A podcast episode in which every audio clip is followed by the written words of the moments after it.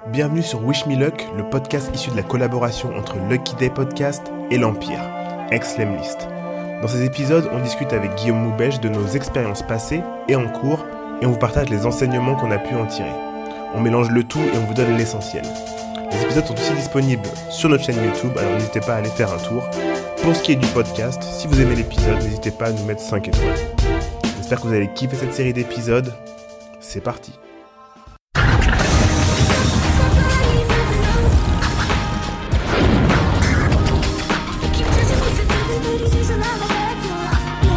Bonjour et bienvenue sur un nouvel épisode de Wish Me Luck. Je suis Bakang, accompagné de Dico et Guillaume. Et aujourd'hui, on va parler de la culture d'entreprise. Donc, comment créer sa culture d'entreprise, pourquoi elle est importante? Est-ce que tu veux commencer? Bah ouais, let's go. Le retour. Ça va, Jamy? Ok. Ouais. Ok, ok. Ouais, donc définir euh, les valeurs de sa boîte. Ouais. Ça, c'est un truc, moi, j'avoue, au début, je sais pas comment vous l'avez, vous, vous le ressentiez, mais pour moi, c'était vraiment très bullshit. Parce qu'en tête, tu sais, j'avais les, euh, les Danone, L'Oréal, etc., qui parlaient de leurs valeurs et qui derrière faisaient totalement l'opposé. Mm. Et en fait, en, au fur et à mesure de grossir euh, l'Emlist, maintenant, bon, tu vois, on est une quarantaine, je me rends compte à quel point c'est important et surtout à quel point c'est important de, de recruter en fonction de ses valeurs. Je sais pas si vous, vous avez eu... euh, Bah, je pense que c'est intéressant déjà de parler de la définition de, de valeur d'entreprise. Euh, il y a quand même cette notion qui est archi importante, qui est de se dire, c'est c'est ce qui va définir la façon dont les gens opèrent avec toi finalement. Ouais. Donc c'est euh, un peu euh, la mission et ça doit être plus que des mots. Donc je pense que ça c'est c'est c'est c'est plutôt important comme ça les gens savent pourquoi euh, ça doit être fait. Ensuite, euh, ouais clairement. euh, euh, tu regardes d'abord ce qui se fait à droite à gauche, essaies de comprendre un peu, et tu te rends compte que dans la plupart des boîtes, il y a un décalage entre. Mais c'est pour ça que ça reste quand même une mission, tu vois. Il y a un décalage entre la mission et, euh, et ce que euh, est-ce que ce qu'on veut faire. Nous, dans notre expérience perso, euh, ça a été une mission qui a été quand même relativement simple, longue et dure, mais simple. C'était celle de faire en sorte que les gens mangent plus sainement. Tu vois, Ok. de les accompagner sur ça. Donc, euh, c'était vraiment en, en relation euh, avec euh, notre ADN. mhm. Et je pense que c'est un truc qui est important pour revenir sur un truc un peu plus large, c'est quelles sont les choses qui te motivent vraiment et comment tu fais en sorte pour que ce soit enfin en, en rapport complet avec l'ADN et te dissocier de tout ce qui se fait sur le marché. Pour moi, le meilleur exemple, c'est euh, Oatly Ok. qui fait ça très très bien. Ils sont arrivés, ils ont dit écoute, nous on fait du vegan et en plus de ça, on est euh, super engagé. Et c'était vraiment en, en... politique. Ouais, c'était politique et c'était très différent de tout ce qui se faisait à ce moment-là. Et je pense que c'est ce qui a fait aussi euh, euh, que les gens sont se sont dit vas-y on va se rallier à la cause et euh, nous, euh, en fait, comme on lance plusieurs projets en même temps, on lance plusieurs boîtes en même temps, euh, là, on a le cas de figure de quel est la- l'ADN de la marque qu'on est en train de lancer. Ouais. Tu vois, on lance un jeu, on lance une nouvelle marque de snacking, euh, on a un podcast, euh, tu vois, avec c'est quoi l'ADN du podcast, du coup, il faut le définir et tu peux euh, vouloir quelque chose à un moment. Par exemple, moi, sur la marque de snacking qu'on est en train de lancer, euh, je voyais quelque chose et finalement, euh, on a envie de le redéfinir et finalement, c'est pas forcément très clair et on peut être dans un flou pendant hyper longtemps. Ouais, c'est clair. Euh, le but, c'est que pendant ce flou-là, il faut quand même vendre, tu vois. Mais euh, en fait, l'ADN de sa marque ou de son entreprise, etc. Je pense que c'est important de prendre le temps de le de le de l'écrire, tu sais, le fameux manifesto. Mm. Euh, c'est important. Euh, c'est pas forcément primordial dès le début, euh, parce que on aura tendance à se concentrer que sur ça. Ça va prendre du temps sur euh, le business, etc. Mais il y a un moment, en tout cas, poser les bases. Tu vois, un un three pager, tu vois, un truc de trois pages qui dit grosso modo ce en quoi tu crois si t'as pas le temps de vraiment prendre le temps de le faire, etc. Et après y revenir en fonction de bah de ton évolution à toi, de ce que tu vois, de euh, ce que tu vois par rapport à la concurrence, euh, quand tu vas dire euh, ah bah eux ils sont comme ça, non nous ça nous ressemble pas du tout, nous on est plus comme ça. Ouais. Et en fait c'est en regardant aussi au fur et à mesure et en pratiquant un petit peu ton business que tu vas voir un peu quelles sont tes valeurs. Euh, en plus de la définition, un autre truc qui est important, je pense, c'est les avantages que ça a en fait. Euh, si on est tous d'accord que euh, de ce qu'on s'est dit tout à l'heure, c'est créer, euh, enfin avoir euh, des valeurs pour sa boîte, c'est avoir cette mission qui fait en sorte que les gens, Les employés. les employés, et de l'intérieur à l'extérieur, on puisse un peu définir qui tu es, tu vois, et ce que tu fais, les, les, les raisons pour lesquelles tu le fais. Derrière, ça a des réels avantages parce que ça te permet aussi de recruter des talents, ça te permet aussi de créer une communauté. À partir du moment où elle est bien, bien, bien définie, euh, tout d'un coup, ça, ça t'apporte plein de choses comme ça euh, qui peuvent te permettre d'accélérer ta boîte ou bien faciliter l'accès à plein de choses. Je pas ce que tu en penses.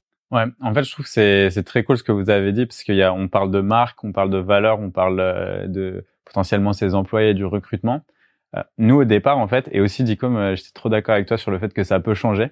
Au départ, nous on n'était pas du tout focus sur les valeurs vu qu'on n'était que trois et on faisait juste euh, ok, on exécute, il faut qu'on signe des clients, Ouais, ouais, il faut qu'on fasse du cash rapidement, tu vois, c'était vraiment ça euh, notre objectif.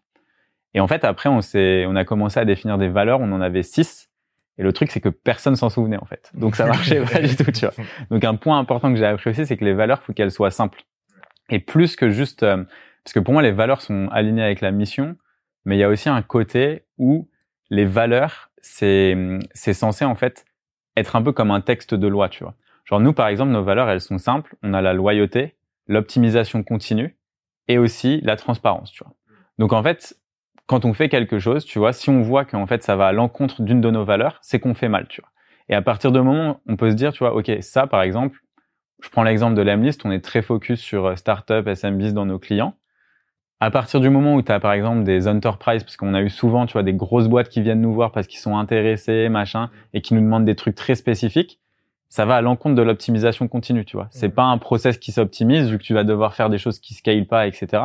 Donc en fait, on leur dit non. Et en fait, le fait d'avoir ces valeurs qui sont bien définies, ça nous permet dans les décisions du business de vraiment bien piloter.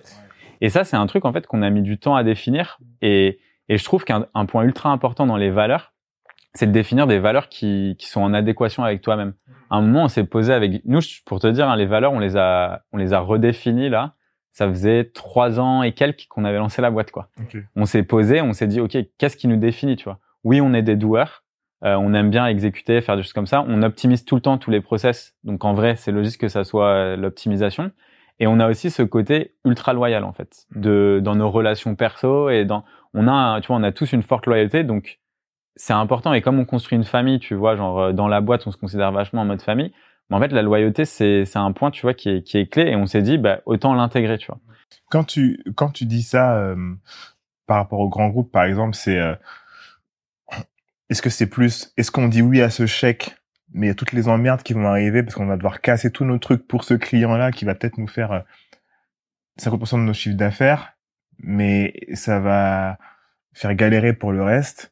Est-ce que vous, c'est sur ça que tu te Ouais, c'est exactement bah, ça, et c'est- Je, veux pas ce chèque-là, je préfère avoir plusieurs autres petits clients plutôt Ouais. que le gros qui va être lourd. Exactement. En fait, tu vois, genre nous, par exemple, là, on a nos clients, ils payent automatiquement, ils sont prélevés par euh, carte bancaire parce que c'est un abonnement.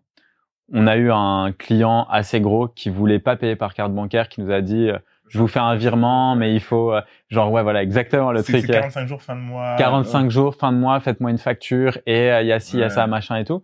Le mec, il voulait quand même nous donner 40 000 balles. Donc, tu vois, 40 000 balles, c'est clair que c'est une somme d'argent, Mm. mais en fait, ça va à l'encontre de nos valeurs, tu vois, qui sont clairement définies. Donc, on se dit, on n'a pas envie de se casser la tête parce qu'en fait, on les connaît, ces mecs-là. Ouais. 45 jours, ils vont pas avoir payé. Va falloir les relancer. Ouais. Ah non, mais j'ai un département comptable. Faut que tu parles à Jacqueline, euh, machin et tout.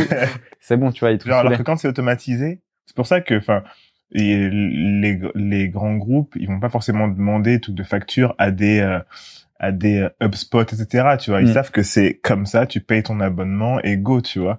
Mais après, ils, ils le font avec certains et en fait, on peut pas leur empêcher de demander, tu vois. C'est Après, ça. il faut juste ne pas accepter si, si ça te correspond pas, tu vois. Exactement, ouais. Deux trucs que vous avez dit qui sont qui sont qui sont vraiment intéressants. Euh, euh, encore dans les dans les valeurs ajoutées à, à bien définir euh, sa, sa sa culture, c'est euh, clairement dans les prises de décision. En fait, ça t'évite plein de problèmes et pour moi ça ça va aussi avec le message.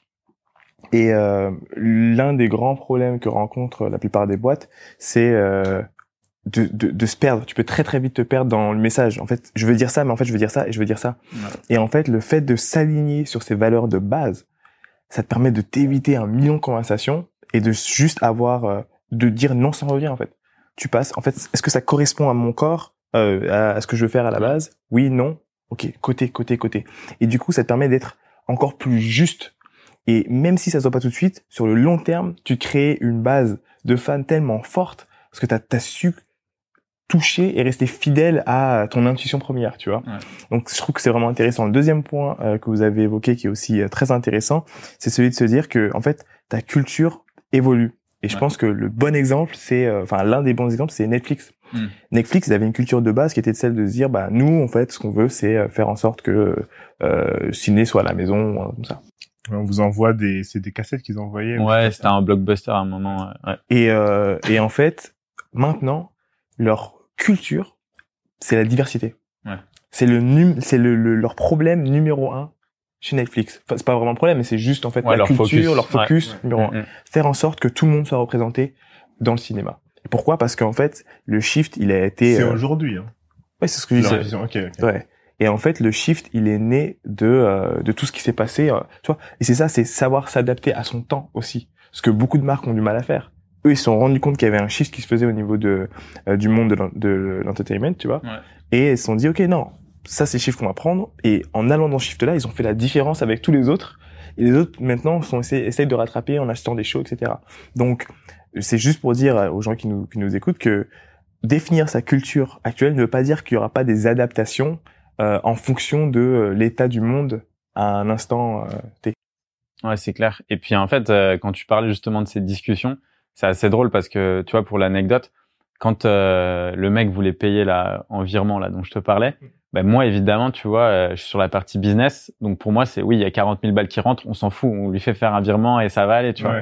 Mon CTO, lui qui est vraiment en mode, euh, j'ai pas envie de me relou. casser la tête, Ouais, ça va être relou, il voulait pas, tu vois. Et en fait, le truc, c'est que oui, toi, tu peux être peut-être frustré par ça parce que tu te dis, tu dis non à 40K, c'est vraiment genre très con. Mm.